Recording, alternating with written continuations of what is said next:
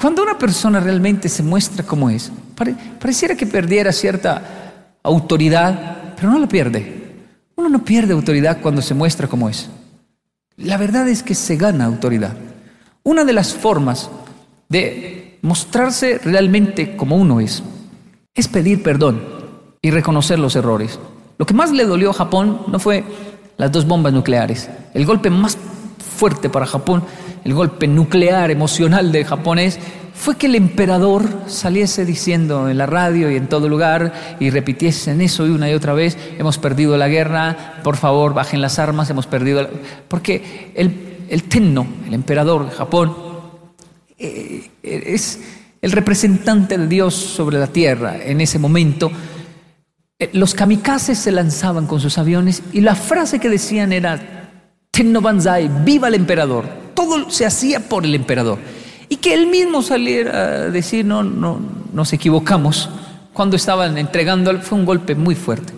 Pero gracias a reconocer ese error, fue que se detuvo la guerra y entonces surge Japón de las cenizas con un éxito tan bárbaro, tercera economía más fuerte del mundo, índice de longevidad y bueno, todo Japón se concentra en temas de tecnología, educación y salud y, tienen eh, ese resultado maravilloso, pero es gracias a que en un momento reconocen un error.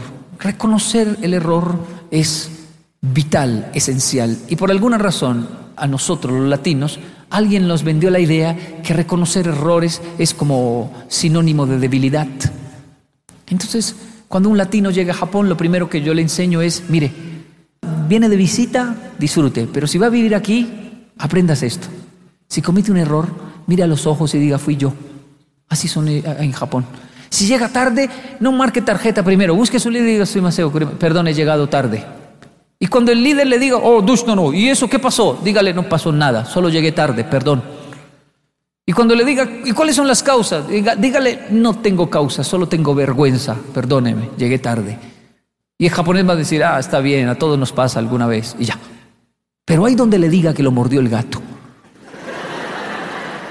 que fue el del bus, que fue la, lluvia, el tráfico, hay cualquier disculpa, por válida que ésta sea, el japonés va a decir, fue, la lluvia, un momento, un momento, mire, mire, mire, llama a otro japonés, ¿por qué llegó tarde?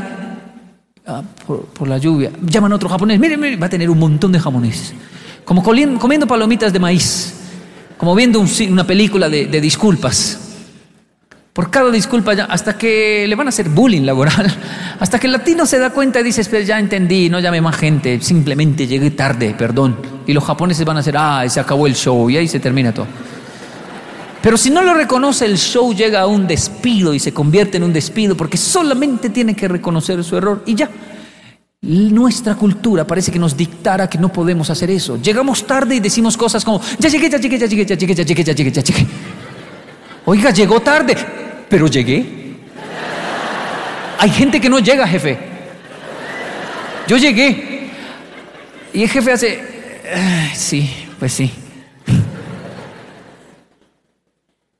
Y si no reconocemos el error, la tendencia es a entrar en un círculo vicioso de repetirlo.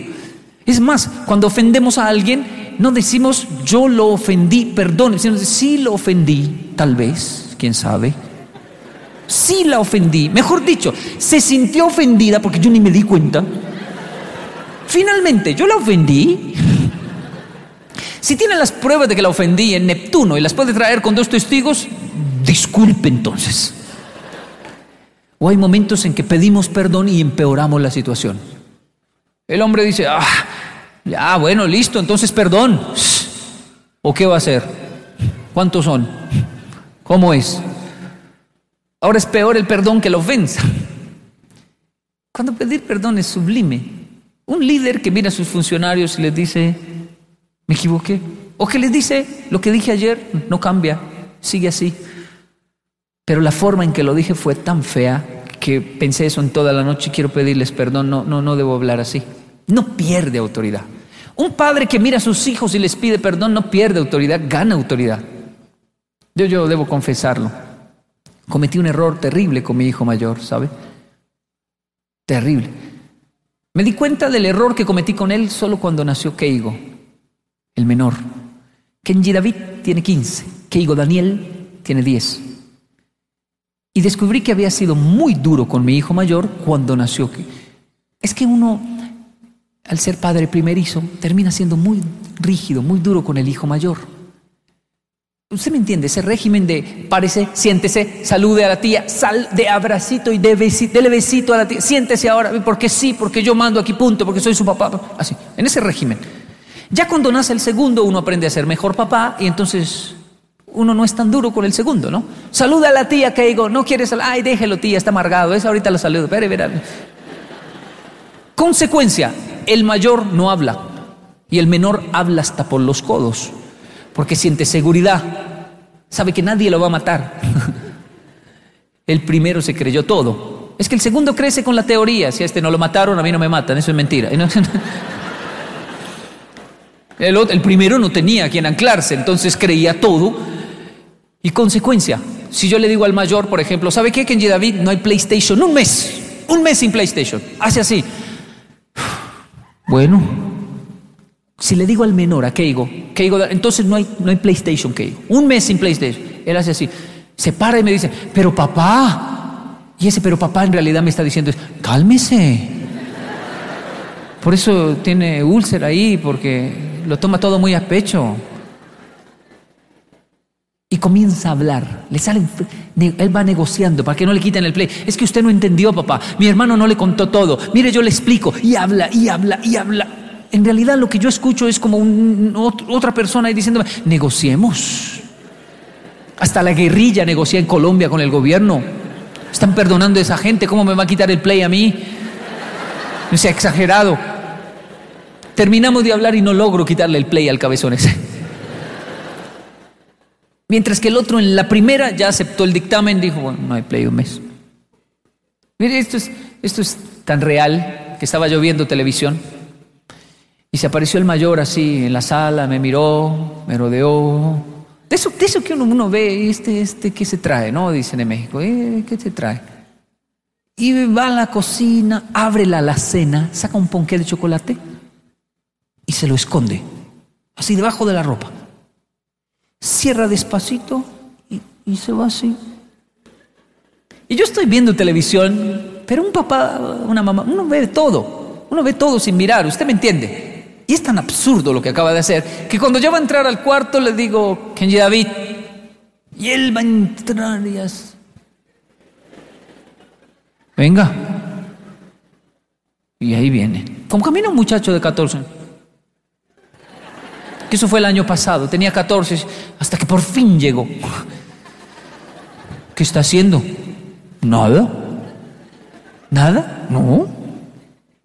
¿Y entonces qué lleva ahí? Y riéndose un poco dijo, ¿un chocorramo?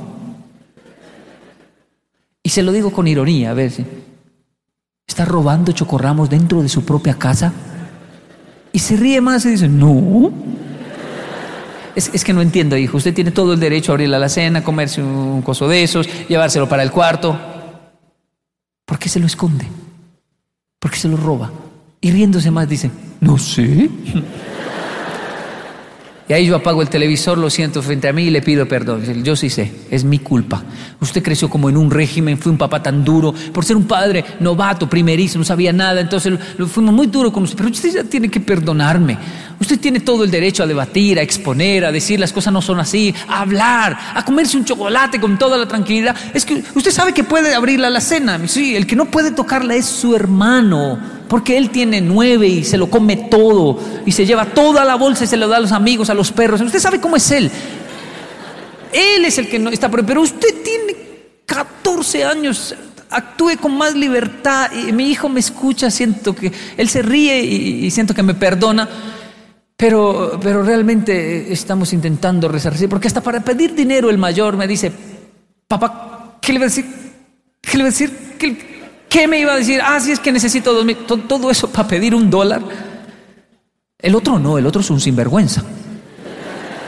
Ese mismo año, lo tengo esa imagen fresca, no se me borra de la mente. El menor me, grita en la casa: ¡Papá! Así, así habla él, con una tranquilidad, una seguridad. ¡Papá! ¿Dónde? Aquí, rápido. Yo, yo me asusto, se cayó. ¿Qué le pasó? O sea, está gritando a todo pulmón. Y, ¿Dónde? Aquí en el baño. En el baño del segundo piso. Corro a ver qué le pasó. Cuando entro, ¡ah! tengo esa imagen aquí. Sentado en la taza haciendo popó y me dice, no hay papel.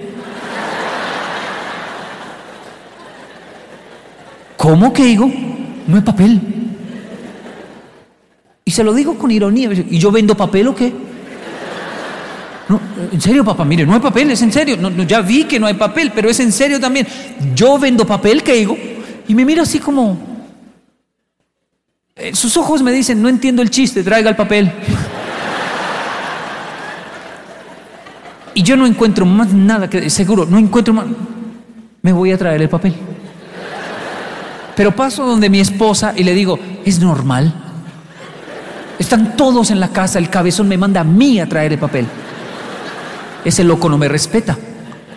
Y ella me dice, no, si lo respeta, es que no le tiene miedo como el otro pobre cabezón.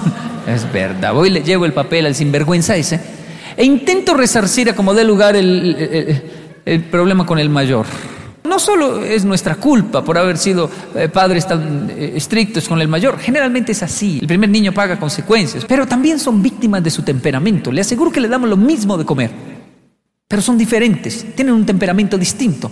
Desde pequeñito el mayor, él no puede matar animales. Eh, hasta el día de hoy tiene 15, se mete una mariposa, una hormiga, una cucaracha, y él dice, yo la saco, ¿para qué la matan? ¿Para qué la matan? Yo la saco. Él, piensa que es protector de, la naturaleza, pero en realidad es que desde chiquito yo lo conozco. él miraba las hormigas y decía, ah, va para donde el papá y la mamá. Y se iba persiguiéndolos, va para donde el papá y la mamá. Y claro, el otro sin enseñarle, el otro va matando todo lo que se encuentra por ahí iba para donde el papá y la mesa no llega hoy a la casa. Este tampoco es. Y nadie le enseñó a hacer eso, ¿sabe? Y por eso hay un pleito entre los dos. Él le dice, no mate los animales, usted no tiene corazón. ¿Usted le gustaría que un gigante le apareciera y lo matara? Le dice el mayor. Y el chiquito le dice, los gigantes no existen. es un pleito esos dos. Ahora, con un corazón así, que no puede matar de una mosca, yo le digo a mi esposa, hay que cuidar el mayor. ¿Por qué? Porque me preocupa, ese tiene como una gelatina en vez de un corazón ahí. Y con ese corazón que no puede matar ni una mosca, ese es de los que en un noviazgo hace pacto de sangre, asume los hijos de todo el mundo. Hay que cuidarlo de las niñas. Una niña mala lo vuelve un ocho. Y cuando mira el pequeño, el menor, digo, hay que cuidar a las niñas malas porque las va a hacer sufrir.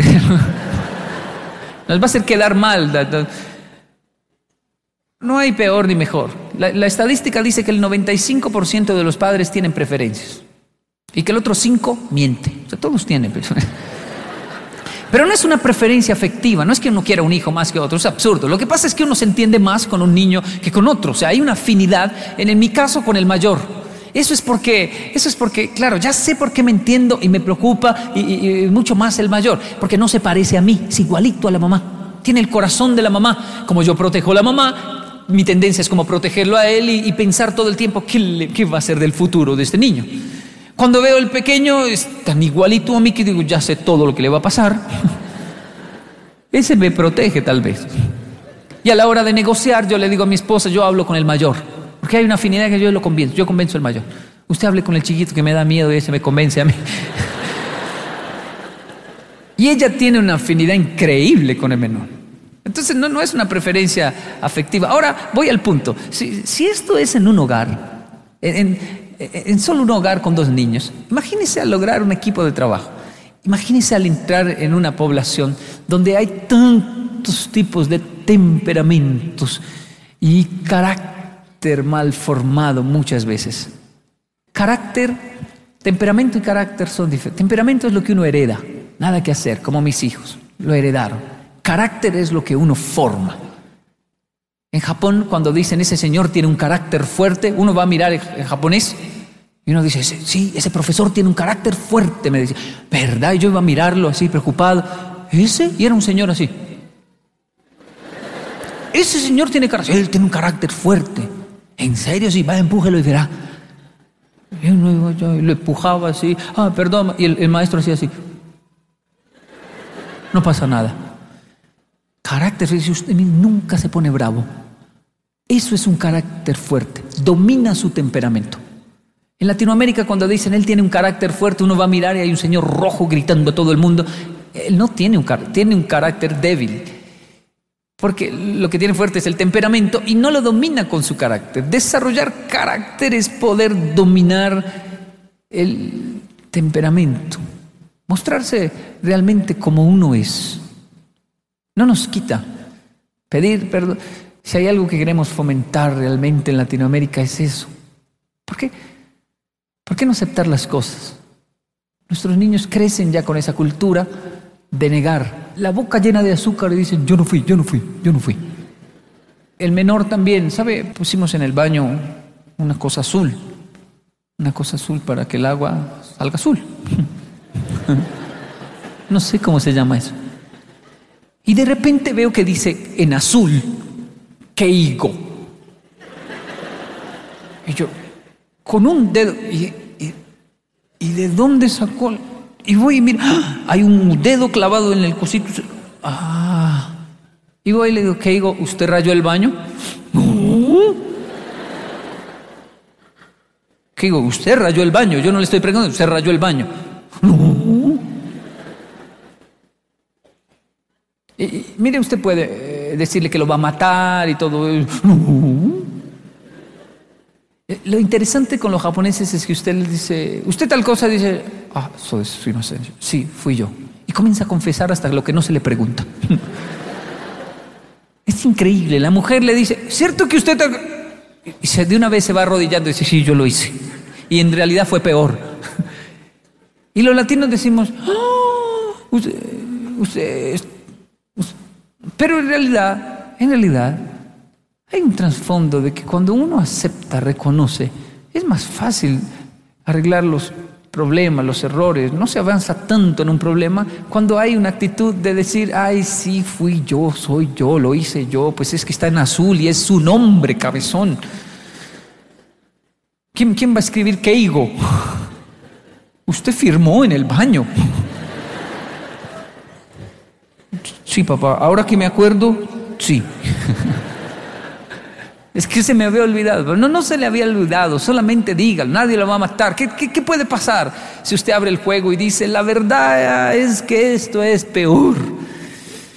No voy a confesar todo lo que he hecho en mi vida porque no hay tiempo para eso. Pero eh, me cansé de estar blefando, engañando, jugando póker en el liderazgo. Porque la vida no es un póker para hacer cara de que tengo un buen juego cuando no lo tengo, sino decir, ay, sí, la verdad es esta, me muestro como soy. El tiempo, el tiempo no, es, es valioso, realmente valioso. Y yo aprecio que usted esté aquí en este lugar. Así que permítame solo transmitir rápidamente unos conceptos sobre esto de servidores y estrellas. Eso era una introducción. No, no mentira. Siendo uno el doctor, puedo contagiarme de la enfermedad local si no tomo precauciones. Quiere decir, cuando uno es un líder social, tiene que tener cuidado de esto. Que siendo uno supuestamente el doctor, ¿no? líder social, vengo a buscar soluciones para la sociedad, es tan fácil contagiarse uno de la enfermedad local. ¿Sabe cuál es la, enfermedad? Uno de los cánceres de Latinoamérica es el lenguaje de desesperanza. Un líder social trae esperanza, soluciones y es tan fácil contagiarse y comenzar a ver la parte negativa y terminar diciendo no se puede, nada sirve, nadie sirve, nada sirve, nada sirve, nada sirve. No es cuestión del, presidente, de la política, no es solo cuestión de eso. Eh, hay muchos factores, pero el tema no es ese, el tema es el lenguaje de desesperanza. Es un cáncer y un líder social no puede tener un lenguaje así. No, no, no puede tenerlo. Tiene que erradicarlo. Mire, un niño se me acercó en Colombia. no es que yo sea insensible, no es que uno se vuelva insensible en lo social, pero es que uno ve el trasfondo. Un niño se me acercó así en un hospital, yo estaba afuera, me dijo, me regala un pan. Así, así hablan, ¿no? Para que le dé. Y yo lo miré, estaba gordito, muy mal vestido, sus moquitos. Me regaló. Y yo le dije, ¿usted cómo se llama? Cristian, me Cristian, ¿le cuento? ¿Le cuento? Me, Llevo horas aquí esperando el traslado de un hospital a otro para mi abuela, pero horas, desde las 7 de la mañana estamos en esto, van a ser las 7 de la noche y yo no desayuné, no almorcé y no he comido. Y usted me habla de pan. No me, no me nombre esas cosas que me muero. Si usted fuera un buen niño, si usted fuera un buen niño, de todo lo que han dado, le, le han dado por ahí pidiendo, porque con esa cara todo el mundo le debe dar a usted de todo. Si usted fuera un buen niño, hoy antes de irse para su casa tendría misericordia de mí, un moribundo de verdad. Así me ve así vestido, yo tengo hambre y usted me daría algo de comer. Porque casi no atienden a mi abuela, llevo horas y no he podido, no he tenido tiempo de nada, estoy esperando que vengan a hacer el relevo, por fin ir a dormir, a descansar y comer algo. Y el niño se conmovió con mi historia y sacó un ponqué de su bolsillo, nuevecito. Lo abrió, una torta, y me dio solo la mitad, el muy tacaño, pero bueno, me dio la mitad. Y yo le dije, uy, gracias, Cristian, yo sabía que usted era un buen niño, gracias. ¿Sabe cómo yo me llamo? Y le dije mi nombre, le hablé de Japón y se interesó. Y se sentó ahí a hablar conmigo mientras nos comíamos la tortica. Y le dije, ¿pero qué, Cristian? ¿Así? ¿En seco esto? Usted no va a ser capaz de todo lo que han de pasar allá al frente y comprar esas chuspas, esas bolsitas que tienen un jugo ahí como de naranja artificial. Usted no Y me miró ya un poco desconfiado, Cristian, 11 años, y metió la mano en el bolsillo y sacó una cantidad de plata. ¡Wow! Un montón de monedas, bien organizadita la tenía. ¡Wow! Usted se organiza. Yo sabía que tenía bastante dinero. Y la contaba. Y se fue y compró dos chuspitas. Me dio una y comenzamos a hablar. Lo que pasó de ahí en adelante es lo que yo amo, lo que yo eh, digo, eh, la, obra maestra de lo social. Fue sublime, fue divino. Le saqué aromáticas, café, eh, tinto. Usted dirá, ¿por qué hizo eso? Porque un niño todavía se puede rescatar de esa mentalidad de estar quejándose, pidiendo y pidiendo y pidiendo y se le puede enseñar que siempre hay algo que dar y que dar es mejor que recibir. Un adulto es complejo cuando uno le dice, ¿qué hubo? ¿Cómo está? Bien, para no decir que mal. Gente que me encuentro hace años, ¿qué hubo? ¿Cómo va? Ahí en la lucha. Hace cinco años lo vi, también estaba en la lucha. Sí, es que es una lucha. ¿Pero usted trabaja en lucha libre o algo así? No, no, no, o sea. Un líder social no puede contagiarse de ese lenguaje, de esa mentalidad, de La manipulación no tiene cabida en eso, ¿sabe? Cuando hay un producto tan bueno, tenemos un producto bueno, una materia prima increíble, un producto, tenemos una riqueza muy buena que es nuestra gente. La gente es maravillosa. La gente latina tiene un potencial increíble, yo lo compruebo en Japón. Los japoneses dicen los latinos son increíbles, increíbles su capacidad de ser flexibles, de reaccionar en momentos de crisis, son increíbles, realmente. Tienen algo muy bueno. Ahora, cuando hay un producto tan bueno, solo hay que saber transmitirlo. Y hay, hay tres formas en que transmitimos las cosas. Acabo de decir una, que es esa de la manipulación, pero antes de eso estuvo siempre el terrorismo. La forma en que transmitimos las cosas con terrorismo. Crecimos así. Técnicas de pedagogía, la pedagogía del terror. No sé si me explico. Yo soy de una época en que los adultos nos decían, tómese la sopa o le doy bien duro. Y uno se tomaba la sopa. Así era. Vaya, apague la luz. Y uno corría a apagar la luz. Si uno decía, no apago la luz, ¿cómo? No, no, abuelito, es que me da miedo. ¿Le da miedo apagar la luz? No, es que la luz del fondo de la casa. ¿Y qué tiene? El monstruo, abuelito. ¿Hay un monstruo en el fondo de la casa? Pues sí. Tendría que, que pagarme arriendo a mí el monstruo. Deje la bobada, vaya, apague la luz. Y uno tenía que correr. Si, uno decía, no apago la luz, bueno, el monstruo o la correa. Yo miraba la correa y me iba a apagar la luz. La cosa era tan seria que el monstruo me decía, yo la apago, Kenji, vaya que le dan duro. Hasta él le daba pesar, ¿sabía? Los jóvenes de hoy no creen eso, pero ¿sabe cómo nos enseñaban las tablas de multiplicar con una correa 5 por 8 y uno 5 por 8? Rápido, uy, lo tiene ahí en la lengua, sáquelo o se lo saco. 5 por 8, 5 por 8, 5 por 8. No lo repita ni lo cante, quiero el resultado. Ya su tía le repitió mucho. 5 por 8, 38, 40 correazos. O sea que no, para que aprenda que 5 por 8.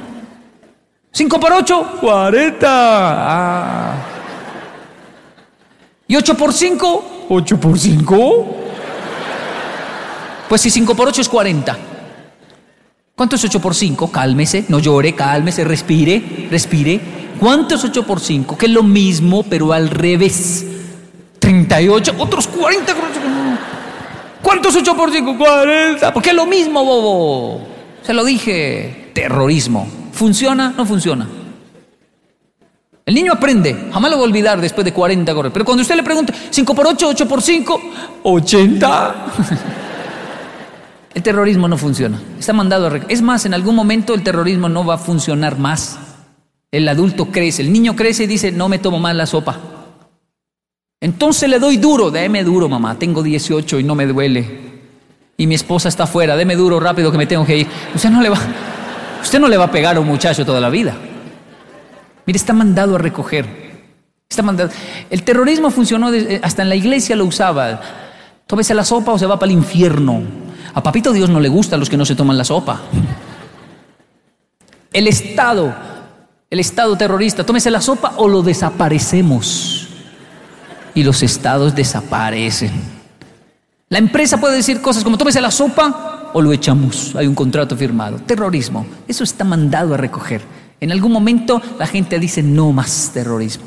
Así me maten. Y somos muchos, no nos pueden matar a todos. Entonces entra la pedagogía de la manipulación. Tómese la sopa o me mata. No, y, le doy un dólar. Tómese la sopa y lo condecoro. La creencia puede decir, tómese la sopa y se va para el cielo. A papito Dios le gusta y prospera a los que se toman la sopa. El Estado puede decir, tómese la sopa y le damos una mesada, un mercado. La empresa, tómese la sopa y lo condecoro, el empleado del mes. Pero en algún momento la mamá puede decir, tómese la sopa, ¿no ve que hay gente en África? Que no tienen nada que comer. Muéstrenle las fotos de los niños de África, mire, mire, mire, flaquitos. Al principio los niños se toman, pero en algún momento la niña dice, no me tomo más la sopa. Pero hay gente en África, mándela para África, mamá. Me estoy comiendo todo por esa gente. Y yo no tengo la culpa, nací en México. me estoy comiendo hasta lo de la gente de África. Mandemos una donación bien grande. Y no me, o sea, es un adolescente, tiene criterio propio, está analizando las cosas y ya no se va a dejar manipular. Terrorismo, manipulación y solo queda una pedagogía que es la pedagogía de la provocación. ¿Cómo ser un líder provocador? Un líder social se muestra como es, recapitulando, y segundo, un líder social provoca. No es terrorista, no es manipulador, su lenguaje no es de desesperanza, tampoco de amenaza, sino que es un provocador, un líder que provoca. ¿Qué es un líder que provoca? Que puede transmitir un principio sin vender el infierno ni el cielo. Hace que la gente cumpla las cosas bien, no, no por el miedo, ni por la manipulación, sino por la cultura de hacer las cosas bien. ¿Cómo puedo hacer que mis hijos desarrollen un gusto por la lectura? No porque si no leen van a ser brutos, eso es terrorismo. No porque si leen van a ser millonarios, eso es manipulación. Simplemente por el gusto de leer, porque leer es bueno, por la cultura de hacer las cosas bien. ¿Cómo puedo ser un líder que inspire a las personas a hacer las cosas bien? Es un líder que se concentra en el proceso y ve belleza en el proceso. Los latinos estamos obsesionados con el final, no con el proceso. El final de la película. Queremos saber el final. Por eso nuestras novelas son predecibles, todos sabemos cómo terminan. Porque nos gustan que terminen felices y ya. Y si se mueren, entonces esa novela no sirvió. Si usted ve una novela asiática, a los asiáticos no les gusta el final, sino el proceso. Por eso esas novelas siempre se mueren al final. Porque no les importa el final, sino el proceso. Para que me entienda mejor, un latino se está, durmiendo y si lo despiertan antes del final del sueño, se pone muy bravo. Un japonés también. Pero el latino es el único que vuelve a dormirse para darle final al sueño. Es el único que dice, espere mamá, espere que me estaba, espere, yo mato todos esos monstruos. Y entonces, yo no sé cómo, pero se mete en el sueño, mata a todos esos monstruos y se va un poco más positivo para la escuela. El latino está obsesionado con el, con, el, con, el, final de las cosas. Nos gusta es el final. Por eso no leemos manuales. Odiamos leer manuales. Compramos un electrodoméstico y el manual, ni que yo fuera bobo, yo sé prender. Después estamos ahí, se dañó esta vaina. ¿qué ¿Dónde está el manual? ¿Por qué no trae? ¿Por qué no el manual? Nos lanzamos al producto y después leemos el manual. A veces le tenemos tanta fobia al proceso que con tal de no leer el manual desarrollamos técnicas. Porque miramos el manual, ay, qué pereza. No, yo sé cómo prenderlo, como mi abuelo, con mentalidad positiva. Que prenda, que prenda, que prenda, que prenda. Una hora y no prende. Por eso no soy un conferencista de positivismo. Y entonces miro el manual, la, la lógica me dice, lea el bendito manual. No, hay otra técnica. ¿Cuál? Eso es que falta motivación. Que prenda, que prenda, que prenda no soy un líder motivacional. Porque cuando uno es un líder social hay tantas cosas que desmotivan y sin embargo uno debe continuar porque no se trata de positivismo, motivación. Pero con tal de no leer el bendito manual, entonces saco una tercera técnica. ¿Cuál? Eso es que falta Dios. En el nombre de Dios, de Jesús y todos. Y después culpo a Dios de cosas que Él no tiene que hacer por mí. Porque para eso está el bendito manual. Todo eso con tal de no leer el bendito manual. Ahora, no defiendo al japonés, porque también es extremo. Compra un electrodoméstico y no, no, lo saca, saca solo el manual y la cierra con cinta. Y se pone a leer el manual un día entero. Y por la noche mi padre decía, no alcancé, mañana continúo. Y yo me acostaba la, la caja que había comprado y dije, ¿por qué no abre eso? ¿Sabe lo que es para un niño dormirse mirando una caja así? Yo prendo eso. Y al otro día seguía leyendo el manual y lo sacaba poco a poco. Yo odiaba ese proceso tan largo. Porque claro, yo soy latino y nos gustan las cosas ya, el final, o sea, ya. Y de ahí que yo odiaba las historias, las historias de los japoneses, porque soy colombiano, y esas historias sin final las odiaba. ¿Sabe? Entraba el maestro y caminaba Muchachos, hoy les voy a contar una historia importante de la cultura japonesa. Yo me emocionaba, yo decía, oh, una historia. La vida que ustedes tienen en este momento, lo que están viviendo es como la vida de aquel hombre que huye del tigre. El tigre ya lo va a alcanzar para tragárselo. Es su comida. No va a desistir y lo persigue. Y el hombre corre y corre. Ya no tiene fuerzas para seguir corriendo. Así que toma una decisión aquel hombre y se lanza por un abismo. Con la suerte de quedar colgando de una rama. Pasa toda la noche allí dormidito. Y al otro día, cuando despierta, mira hacia abajo con la esperanza de ver si de pronto puede bajarse. Y hay una forma de bajarse, pero hay un problema. El tigre está abajo durmiendo esperándolo. Es su comida y no va a desistir. Menos mal, justo en ese momento, aquel hombre nota que de la rama que está ahí agarradito, Justo hay una mora, una zarzamora gigante que él no había visto por la oscuridad de la noche, ahora, ella brilla con la luz del sol. El hombre extiende su mano, la toca con dos dedos, está tan madura que decían los maestros que esa mora se desprende solita. Aquel hombre la introduce en su boca, la mora estalla y calma su sed. Y ahí termina la historia. Y los niños japoneses escuchan ese final y hacen... Oh". Y yo el único niño latino. ¿Y el tigre? Sensei, ¿y el tigre, maestro? El tigre no importa, Kenji. Siéntese. Importa la mora. Ah, la mora no importa. Se importa el tigre. Y el señor y el tigre. Bueno, sigue la... Y seguía la clase. Yo no podía pensar en más nada. Soy un latino. Ese señor se quedó colgando ahí. Matémoslo o salvémoslo. Pero hagámosle un final a ese cuento. ¿Cómo, es? Otro maestro la contó y volví a decir, y el tigre, el tigre no importa, importa la mora. El tigre, le hago un final. Usted no tiene que hacerle final. Ese es el final. Hasta que un maestro me dijo, Kenji, venga, le explico por qué el tigre no importa. Porque, porque el tigre es la muerte, a todos nos espera, nadie la puede evadir. Por eso no importa. Pero la mora son esas cosas pequeñas que nadie nos puede quitar. Y por eso su vida es como pequeñas... Yo no le entendí hoy si entiendo cuáles son esas moras. Claro, por eso la época escolar uno se arrepiente, dice, fue la mejor época de mi vida y no me di cuenta.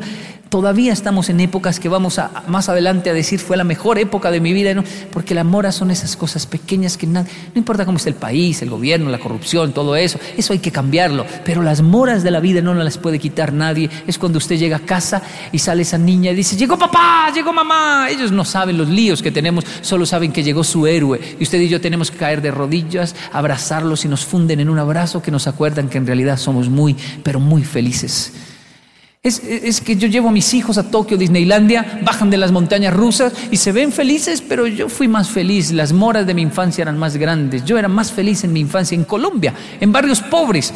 Y mis hijos dicen, ¿por qué había en montañas rusas? No, no sé ni cómo explicarle lo que, a mi hijo mayor lo que es lanzarse con una patineta de solo tres llantas, de una pendiente de un barrio pobre y dos amigos abajo. Hágale Kenji que no vienen carros.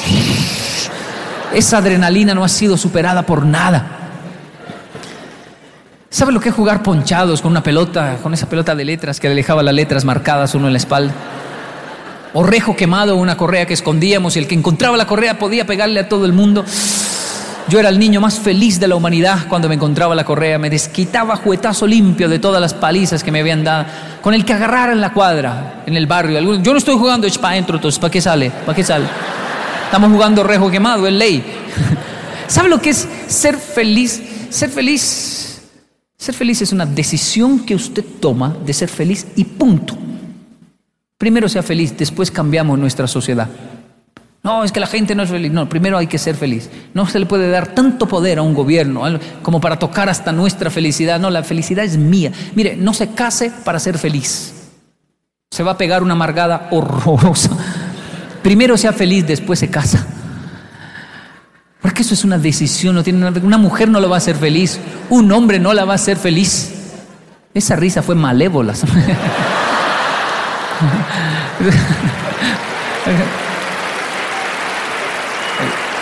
ser feliz es una, mire, ser feliz es una decisión que usted toma. De, alguien dirá, pero no sabe lo que no, usted es que no sabe. Hace solo un mes, hace solo un mes, menos de un mes, ¿no, Clayton? Nos quitaron la vida de uno de nuestros muchachos, ¿sabe? En Bogotá no solo nos pasan cosas buenas, nuestro mensaje es positivo, pero nos pasan muchas cosas malas, pero las estamos enfrentando así, así. Yo, yo fui al entierro con Clayton, fuimos al entierro y eran de las barras bravas de fútbol de Bogotá. Y estos muchachos están locos, Teníamos que cuidar, no saquen el cuerpo, no les vamos a dejar sacar el cuerpo y que están locos, no lo van a sacar, lo van a dejar ahí por respeto a los papás, a la mamá, todos allí, bueno, sí, respetaron eso y estaban como locos los de la barra, murió por honor a la barra porque lo mató el de otra barra y nosotros allí con, los padres, qué, doloroso. Y ellos en su desespero buscaron un, extintor en el entierro y soltaron ese extintor y me lo soltaron exactamente a mí que era el al entierro para dar las palabras del sentido pésame quedé como un ratón de panadería, blinco. Y miré a la mamá. Y la mamá en su dolor me miró y se rió. Qué pena, doctor Kenji. Estos muchachos están locos. Y yo todo blanco, tranquila, tranquila, no se preocupe. La abuelita que tenía un dolor profundo cuando me vio también se rió. Qué pena, doctor. Yo no sé ni cómo explicarlo, ¿sabe? Son, cosas dolorosas que vivimos, pero, pero seguimos ahí vivos y hay que enfrentarlo. Y estamos ahí viviéndolas, pasándolas. Usted dirá, pero no se imagina lo que estoy pasando. No me imagino, pero está vivo. Y si está vivo hay esperanza, hay que hacer algo los que quedamos. Pero es que mi vida es difícil, estoy viendo mucho, sí, yo sé, pero está vivo. Y si está aquí, por ejemplo, si usted está aquí, no va a estar aquí todo el día. Ya nos vamos. En algún momento se va a levantar. Y va a ir al baño. Y va a hacer pipí. Y usted, gústele o no, va a ser feliz en ese momento. Porque cuando uno hace pipí, mire, no importa quién me haya abandonado, dejado, que uno hace así, ah, ah. Hay un vacío en el cerebro. Es el cuerpo humano que fue, es así, que me hace feliz. ¿Usted cree que es un chiste? Hoy cuando haga pipí se va a acordar de mí. La vida no es un mar de rosas, pero usted es como una rosa en un mar y de alguna manera Seguimos brillando, seguimos vivos y mientras haya vida y esperanza. Es, es un honor muy grande cuando me desespero de tan, tanto, eh, tan, tanto éxito, porque esto se ve muy exitoso. eh, yo eh, sencillamente regreso a casa y entro a mis barrios. Y en mis barrios es, me devuelven a, tierra. Es fantástico, es fantástico. Subir a la montaña y hacer un galpón para pollos. Porque ahí, ahí no soy ninguna estrella. Ahí el de la finca cuando me ve llegar me dice, ¿usted quién es? Kenji. ¿Henry? No, no, no, Kenji. Henry. Bueno, sí, Henry. ¿Y qué? Pues traje todo lo que envió la fundación para hacer el galpón. ¿Y quién va a ayudar? Pues yo. ¿Y no había alguien más grande? Venga entonces, Henry, agarre de allá, pero duro, no desayunó, ¿qué? Métale bolas a y me regaña y me regaña y me regaña. Y yo lo miro y digo, este hombre de fincas que no sabe quién soy. No, ¿qué va a saber quién soy yo? No, no ve televisión, no entra a internet, no nada. Henry para aquí, Henry para allá y regáñeme todo el tiempo. Ya al final nos tomamos un café viendo el atardecer. Oiga, Henry, bonito el atardecer, ¿no? Yo, sí, señor. Manrique se llama. Todo el tiempo Hoy si usted le pregunta a Manrique quién es Yokoi Kenji, dice, sé, yo sé quién es Yokoi Kenji. Ese chino no sirve para nada. Envíen a otro, envíen a otro. y, no está errado. Henry no, eh, Henry no, Manrique no está errado. Henry soy yo. Manrique eh, tiene razón. Esa labor del campo es difícil, es muy dura. Y vivir esas situaciones todos los días es lo que me recuerda que somos seres humanos, es nuestro título más grande y siempre hay algo que hacer. Emprender es vencer al enemigo de la creatividad y es el orgullo. La gente piensa que, que el orgullo existe al estilo solo latino. Es muy evidente el orgullo del latino, es muy evidente. El orgullo del japonés es el más peligroso. El tipo de orgullo que yo tengo, porque nadie se libra de orgullo. Hay alguien aquí que diga, yo sí no soy nada orgulloso, gracias a Dios. Mi orgullo es que yo soy muy humilde. Ese es mi orgullo. Ah. Nadie se libra del orgullo. Solo que no parece. Y siempre me cataloga, "Ay, ese Yokoi Kenji es tan humilde. Solo porque uno tiene actitud japonesa. Y la actitud japonesa no significa que uno sea humilde. La actitud japonesa es agachar la cabeza todo el tiempo. Si uno le dice limpia, uno limpia, recoge, el japonés recoge. Pero dentro puede estar sintiéndose superior a todo el mundo aunque haga eso. El orgullo latino es evidente porque saca pecho y dice yo soy el que mando aquí, no hago oficio, a mí no me mandaron para eso y habla y habla. Pero puede que incluso dentro de él exista una persona dócil. Y dentro del que hace oficio y agacha la cabeza puede existir un orgullo. No es exactamente como lo pintan. El tema con el orgullo es sencillamente reconocerlo, porque el orgullo asesina un don con el cual todos nacemos, el don de imitar a otras personas. Se llega aquí imitando, se llega imitando, uno imita a los demás. Cuando hay orgullo la gente no imita, ve a alguien que lo hace muy bien y dice, "Mm, está bien, yo tengo mi estilo. El que domina el orgullo entonces dice, ¿cómo lo hizo? ¿Cómo lo hizo? Yo quiero aprender, ¿cómo lo hizo? Está fantástico como usted lo hace y me podría enseñar. La creatividad es importante, pero el orgullo la puede matar. Así que orgullo es, es un veneno que nos hace decir cosas realmente ridículas como esa. Pero es, válido imitar, hay que imitar. Si usted imita a una persona, puede ser catalogado de copiarse. Pero si imitamos 100, eso es estadística. Tercero, emprender es como es vencer el egoísmo. Emprendí varios proyectos que me resultaron, me generaban hasta un malestar, ¿sabe?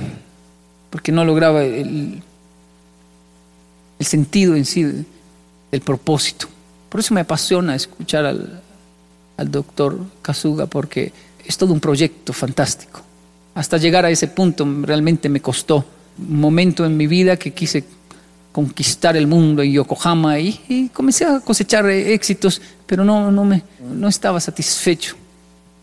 El mejor ejemplo para el latino es el momento en que hablamos con Dios, el universo, como le quiera llamar. Eso es muy de latino, ¿sabe? Decimos Dios mío, eh, casi por cultura, Dios mío. Y uno le enseñan de niño a hablar con Dios. Uno dice cosas como, Dios mío, quiero un carro. Ay, Dios mío, quiero un carro. Y parece que Dios respondiera, ¿y eso qué es? Un carro. ¿No sabe qué es un carro? No. Pues para movilizarme. ¿Usted que es Dios no me puede dar un carro? Pero no le di las piernas para que se movilice. pero un carro va más rápido. ¿No sabe que es un carro? ¿Sabe qué me dijo Dios? No sé qué es un carro. Kenji, no sé, hable bien. Tuve que comprarlo porque Dios no me lo quiso dar. Dios no me lo dio, no, me metí en una deuda horrorosa. Dios no, no da algo tan horroroso que casi me muero pagando ese. Y después, Dios quiere un apartamento. ¿Y eso qué es? Tampoco sabe que es un apartamento. Pues para vivir, para habitar, no, no, no. Aquí yo cojamos un apartamento en Sakuragi, no, no, no, no, hable bien. Y tuve que comprar el apartamento, no me lo dio. Quiero un negocio, una empresa. Otra vez usted hablando cosas raras. ¿Qué es eso? Tampoco sabe que es una empresa. Yo pensaba, Dios se hace loco o me odia y es muy tacaño. Una empresa, para darle empleo a la gente, ¿eso es malo? Un día entendí lo que era propósito de vida. Y ahí cambió todo. Mire al cielo, dije, Dios, tengo un propósito de vida. Eso sí lo entiendo. ¿Y cómo es?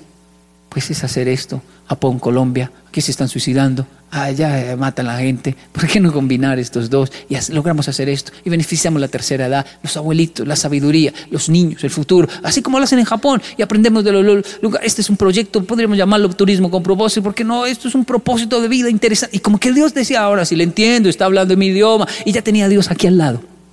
¿Y qué se necesita que Varios carros, varios apartamentos, varias empresas.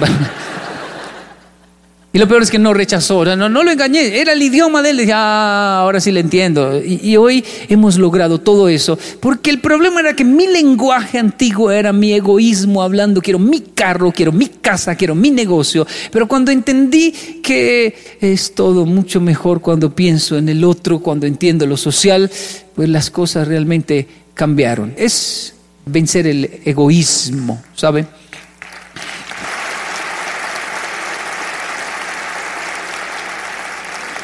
Finalmente, emprender es vencer nuestros, nuestros impulsos, nuestros impulsos. Todos tenemos una naturaleza y si de algo sufrimos en Latinoamérica es que somos amables, somos muy amables. Los japoneses se impresionan y dicen, yo me impresiono. Digo lo mismo que dicen los japoneses en Colombia. Me dicen, señor Kenji, los, los colombianos son tan amables, nos tratan tan bien. Todo el tiempo nos han dicho que es peligroso, que roban, que matan, que... y yo no imagino a los colombianos robando y matando como nos tratan de bien. Y yo les digo, mm, pero sí matan y roban. Pero ¿por cómo lo hacen si son tan, tan lindos? Bueno, lo mismo pensaba yo los japoneses. Ustedes son fantásticos, respetuosos, pero cuando uno ve la historia la guerra, ¿cómo hicieron esa atrocidad? Es el ser humano. Y cuando llego a México, ¿sabe? Siento lo mismo. Para mí venir a México es increíble la amabilidad, el cariño, el respeto. Y cuando veo las noticias, veo una incoherencia, digo, ¿un mexicano logró hacer esto? No, no parece. Se ven tan amables, tan queridos, pero es porque todavía tenemos falta de dominio en nuestros impulsos. Podemos ser muy amables, pero cuando nos ponemos bravos, mal, no podemos controlar nuestros impulsos y podemos llegar a ser muy malos. Ahora, la forma de poder combatir o dominar los impulsos es, primero que todo, reconocerlo, reconocer nuestras debilidades. Cuando uno reconoce sus debilidades, termina siendo muy, pero muy fuerte. No idealizar, no idolatrar a la persona, sino decir, sí, sí, sí, eso es, eso es. ¿Cuáles son sus debilidades? ¿Sabe? la frustración, el caos llega cuando dos personas se conocen, por ejemplo, y todo es tan bonito, es perfecto, me voy a casar con él. ¿Sí? ¿Por qué? Porque es perfecto. Habla lindo, me corre la silla de la mesa para sentarme, me abre la puerta del carro, sus dientes siempre están cepilladitos, brillando, él siempre, por eso me voy a casar. Mm, cásese y verá. Uno no se puede casar con... Uno se casa con la persona que uno dice, wow, no es para nada perfecto, pero lo acepto, me gusta. Las parejas que les va bien son las parejas que cuando se conocen se descifran y comienzan a pelear, a discutir. Y que pelean y pelean y pelean. Yo los miro y digo, esos se van a casar, les va a ir bien. No me genera preocupación. Y las parejas que dicen, nosotros nunca peleamos, yo digo, hmm", le digo a mi esposa, la va a matar, un día la va a matar Porque tanta belleza no existe. Cuando dos mundos se encuentran, el uno quiere colonizar al otro y las cosas solo salen bien si en realidad comienzan a chocar y chocar hasta que dicen ni me voy a dejar colonizar ni lo quiero. Negociemos entonces y hagamos un nuevo mundo entre los dos. Pero hay que discutir, hay que pelear. Hay No me malinterprete, puede haber gente aquí recién casada o noviazgos recientes que dicen miércoles, o sea que eso va a ser toda la vida. No, tranquilo. Uno aprende a discutir de una manera sublime. Es increíble. Esos pleitos que duraban hasta las 3, 4, 5 de la mañana, 17 años de casados tenemos. Hoy pueden reducirse a miradas, ¿lo puede creer? Que eso, yo no sabía que existía ese nivel de pleito, que uno está en una fiesta, ya comete algo, hace algo, algo indebido, y cuando volteo a mirar, mi esposa me está mirando y me hace así. Y llega la, mirada llega como una frase, en la casa hablamos. Y yo digo, yo soy un hombre, debo enfrentar esto. Y de una vez arreglo el lío. Dije, no, pues no quiero líos para la casa, qué pereza. De una vez voy y frenteo, como decimos en Colombia, enfrento el asunto, la miro, le hago, Y ella hace... Ah". Y solo me da, se da media vuelta y yo sigo conectado porque sé que viene otra señal. Las mujeres latinas lanzan señales que se convierten en frases hasta muy largas, ¿sabe? Mi esposa levanta su mano, el que está hablando con ella ni se da cuenta y se toca los dientes. Y yo busco en mi libreta de comportamiento femenino o latino, ¿qué significa cuando una colombiana se toca los dientes? Ah, ahí está escrito, no son de leche, Kenji, yo no nací ayer, estoy viendo todo, ah, sí, no son de leche, no son de leche, no son de leche. Está bien, está bien, está bien. El caso es que llego a la casa y ya no hay lío, no hay problema. Pero ¿sabe por qué? Porque lo arreglamos ahí solo con la mirada. Hasta llegar a ese nivel, claro, se rompen muchas cosas, que se caen. hay gritería, hay problemas, pero pero sin pleito, si no se muestran las cosas como son, pues no hay éxito. Cuando una persona se muestra como es, entonces se pueden solucionar los problemas. Mi hijo llegó cantando una, canción que me impresionó. Ya, ya, le había escuchado muchas. Lola la vaca, y le dije, yo me la sé. Los pollitos dicen, también me la sé. Pero un día tal vez le dijo a la maestra, mi papá se sabe todo, le dijo, cántele esta canción. Y llegó con una canción que me dejó callado. Se la hice repetir una y otra vez hasta que me la aprendí. El tema decía así. Había una vez un lobito bueno al que maltrataban todos los corderos. Había también un príncipe malo, una bruja hermosa y un pirata honrado. Todas esas cosas había una vez y el mundo estaba al revés. ¿Un lobo bueno? Sí, papá, el lobo era bueno. Pero el lobo siempre es malo, dijo. El lobo era bueno en la canción y las ovejas le hacían bullying al lobo. O sea, las ovejas eran las malas, sí. Wow. Y el príncipe, el príncipe era malo. Y la bruja, hermosa. El príncipe era la bruja hermosa. Y un pirata honrado. Sí, entonces no era pirata. Sí, pero era honrado. Qué absurdo, eso está al revés. Sí, el coro dice, y el mundo estaba al revés. Ah, así está mi mundo. Pero no sabía cómo explicárselo a mi hijo. Por eso, el, por eso me lo aprendí porque estaba hablando de mi sociedad. El mundo está al revés. Yo conozco lobos buenos, es más, vivo en una de las localidades más peligrosas, supuestamente, y pobres, de, Bogotá, y ahí están. Son lobos. Tengo amigos lobos. su pelaje lo dice, nunca se esconden ni se disfrazan. Son lobos y me lo dicen de entrada. No tengo a qué tenerme, ellos me muestran cómo son. Son lobos por su forma de hablar a veces grotesca, pero son auténticos. Sé que me quieren, y me respetan, a pesar de que me dicen a veces groserías. ¿Se dice groserías aquí? ¿Sí? palabrotas. Tengo un vecino que me trata tan mal. Siempre que me ve y está por ahí borracho, entonadito, me dice, Kenji, venga, venga, venga. Usted es un duro. Yo lo vi en un video, hijo de tantas. Gran... No, me trata tan mal. Pero con un amor no me está insultando. Lo que pasa es que él, habla así y me está diciendo su cariño. Yo, también lo quiero mucho, vecino, suéltenme ya, por favor. Pero hay otras personas que no me tratan mal, me dicen, Dios lo bendiga. Y con ese Dios lo bendiga, en realidad me está tratando es mal. Yo no le creo porque sé lo que piensa de mí. Otras personas saludan muy bien. me quedo con el lobo, que se muestra como es que con otros disfrazados. Y, las ovejas piensan que por sus creencias pueden eh, atacar a, los lobos, pero eso es moralismo. También he visto príncipes malos, o políticos, como les quiera llamar. No todos, pero sí que los hay. También he visto brujas hermosas, hermosas pero brujas, sin escrúpulos para acabar con un hogar. Y piratas honrados, como un vecino, cuando, llegué a Colombia me dijo, ¿usted es el colombo japonés del barrio? Así.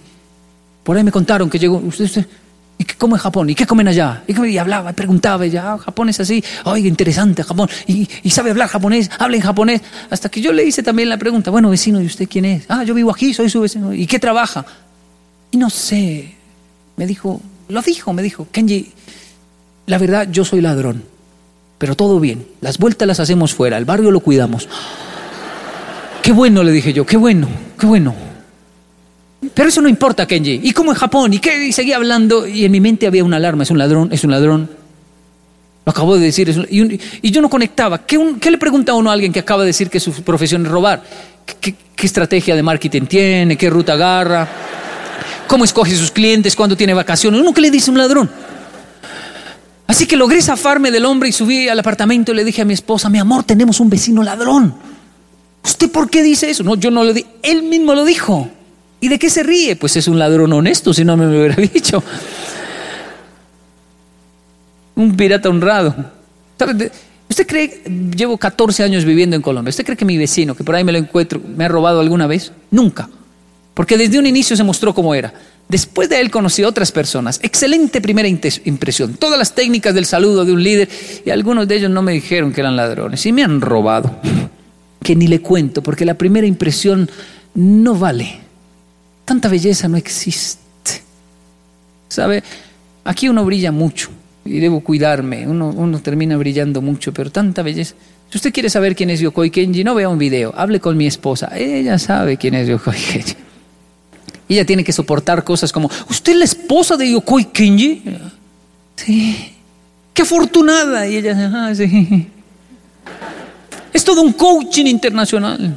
Yo creo que ella por dentro dice un coachino es lo que es. Porque tanta belleza no existe. Es mejor abrir el juego, ¿no? Eh, cuando se idealiza el líder se dañan las cosas. Decir él es perfecto es muy dañino. Mi hijo es perfecto, no es dañino. Mi esposo solo tiene ojos para mí. O su esposo es ciego. O la ciega es otra. Porque de que ve, ve. Usted está diciendo que él es un morboso, pero no, sé si es morboso. Generalmente somos. Pero de que ve, por lo menos ve, ve. Deje de pensar que es perfecto, porque eso va a empeorar la situación. Una mujer que sabe cómo es el hombre, no, no se amarga, simplemente lo administra con el codo. ¿Qué hubo? ¿Dónde está mirando? Ah, aquí, allí. No estoy justificando el género masculino y diciendo, ah, eso te, somos así, ahí vamos cayendo, pero no, un hombre no cae fácilmente. Eso es mentira, que dicen que el hombre es como un perro y va cayendo por aquí y por allá, eso es mentira. No he escuchado el primer hombre que me diga, yo iba para la casa pensando solo en mi esposa, ya iba llegando y qué de malas, ya iba a coronar, iba hasta hablando con Dios porque soy muy espiritual y qué de malas, ya llegando se me aparecieron cinco modelos, cinco chicas Tecat, cinco chicas Corona en bikini y me atacaron. Estaban armadas, me amarraron a un árbol, me robaron todo y al final me violaron.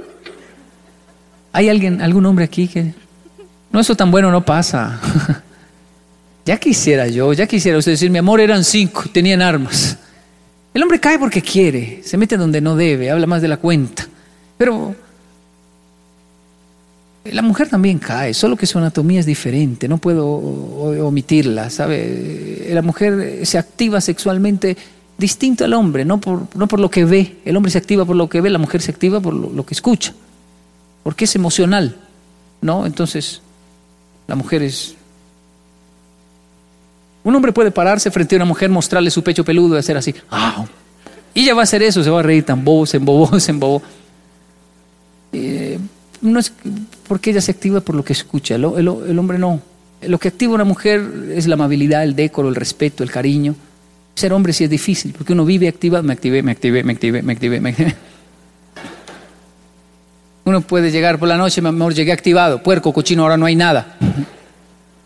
Para tener, para hacer el amor con mi esposa, ¿sabe qué me toca hacer? Una relación sexual es fácil, pero para hacer el amor, me toca llevar un café por la mañana. Uno dice que tiene que ver un café con algo que quiero que pase por la noche. Pero cuando le llevo el café, ella ya sabe mis puras y finas intenciones y me dice, ah, un café, ¿no? Yo sí, sin compromiso, un café. Ah, usted piensa que es, ah, su mente está pervertida, le digo yo. Y por la, por la tarde unas flores, por la noche una chocolatina. Y si uno comete un error, todo sale de maravilla. Usted dirá, sí de difícil es. No, no, es que es diferente, no es difícil. Su anatomía es diferente. Si no abrimos el juego y nos mostramos realmente cómo somos, las cosas no se pueden arreglar. ¿Qué tal? ¿Cómo están? Soy Okoi Kenji. Es un placer darle la bienvenida a este curso para padres que hemos denominado El arte de ser padres. Kenji David. Tenemos un buen grupo de personas en nuestras redes haciendo preguntas muy interesantes acerca del rol de padres e hijos. Veremos cómo responde Yokoi Kenji. Yoroshiku onegai shimasu.